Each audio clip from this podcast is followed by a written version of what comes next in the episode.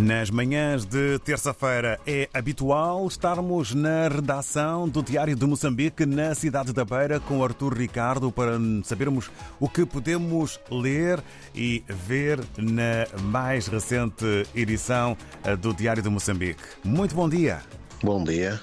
O, na sua edição de hoje, o Jornal Diário de Moçambique destaca os seguintes temas. Moçambique é apontado como exemplo uh, na iniciativa uh, Silenciar das Armas em África até 2030, de acordo com a ministra dos Negócios Estrangeiros e Cooperação, Verônica Macamo. Uh, destaque também vai para o Parque Nacional do Zinave, que está a tornar-se no santuário de reprodução de rinocerontes. Na província de Sofala, os alfabetizadores estão há 12 meses sem receber os eh, subsídios a que têm direito. Ainda em Sofala, mas já uh, no município do Dondo, há um homicídio em que, envolvendo, portanto, um indivíduo que matou a sogra enteada com recurso a martelo.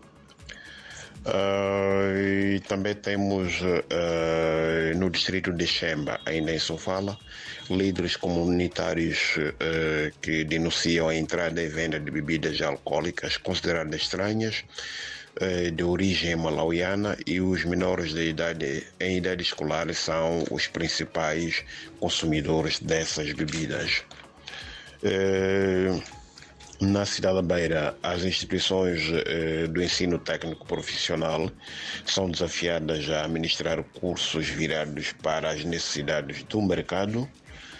Uh, e depois temos uh, o Banco Central que reporta o crescimento do crédito à economia durante o primeiro semestre deste ano.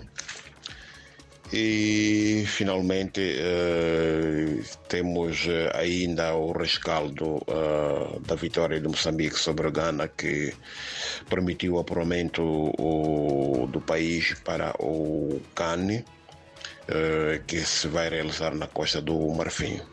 Por hoje, muito obrigado. E por hoje é tudo. Muito obrigado. Até a próxima oportunidade.